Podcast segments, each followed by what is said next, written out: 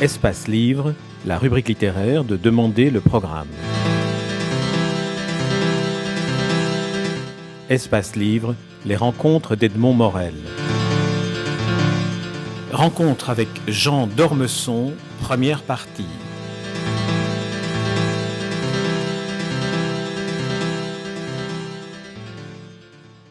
Jean Dormesson, vous publiez aux éditions Robert Laffont un, un livre intitulé Qu'ai-je donc fait?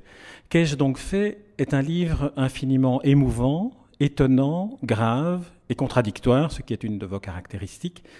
C'est un livre, si on devait chercher un modèle ou un rayonnage de bibliothèque dans lequel ranger ce livre, que diriez-vous de le placer un peu plus près de Montaigne que de Chateaubriand?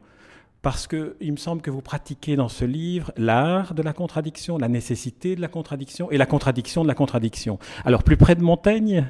Oui, bien sûr, ça me fait beaucoup d'honneur. Montaigne et Chateaubriand sont deux écrivains que j'ai fréquentés beaucoup, que j'ai admirés beaucoup. Et c'est vrai que si je me rapproche naturellement à des distances astronomiques de l'un et de l'autre, la contradiction n'y est pas pour peu de choses. Contradiction que j'ai vécue très fréquemment. Je peux en donner deux exemples très rapides. Je n'ai jamais été à l'école. Je n'ai jamais été à l'école. Mon père était diplomate. Euh, je vivais donc dans une valise qui m'a transporté successivement d'Allemagne en Roumanie, de Roumanie au Brésil. Ensuite, je suis entré à l'UNESCO qui m'a entraîné dans le monde entier. Et euh, la famille de ma mère était une famille très conservatrice, catholique, monarchiste, et je suis passé presque directement des jupes de ma mère à l'hypocagne et à la cagne d'Henri IV, où tous mes amis étaient trotskistes.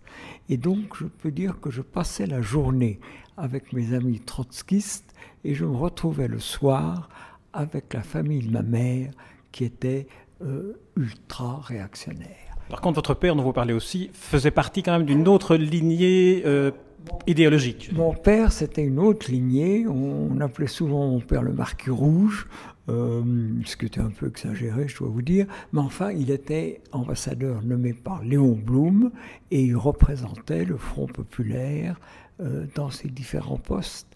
Et il représentait le Front populaire avec la plus parfaite loyauté. Alors vous voyez, les choses sont compliquées, sont tout de suite compliquées, sont tout de suite contradictoires.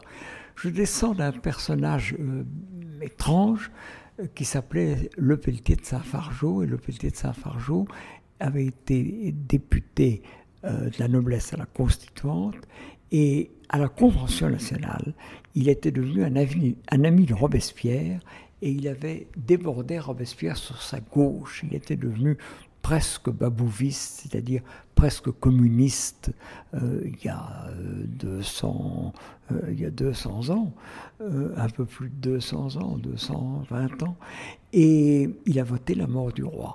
Et ce personnage-là, c'était dans la famille, non pas de mon père, mais dans la famille réactionnaire de ma mère. Vous voyez comme les choses sont compliquées. Un deuxième exemple de contradiction, quand j'étais jeune, euh, j'avais écrit, on, je faisais des comptes rendus de livres et on m'avait donné à faire le compte rendu d'un roman d'un grand journaliste qui s'appelait Pierre Brisson, qui était le directeur du Figaro. Et euh, c'était un très grand journaliste qui avait écrit un très beau livre sur Molière et qui malheureusement écrivait des très mauvais romans. J'avais 20 ans à cette époque-là et j'ai dit que le roman était très mauvais et j'avais fini par une phrase qui a pesé un peu sur mon existence. Cette phrase était Il y a tout de même une justice, on ne peut pas à la fois être directeur du Figaro et avoir du talent.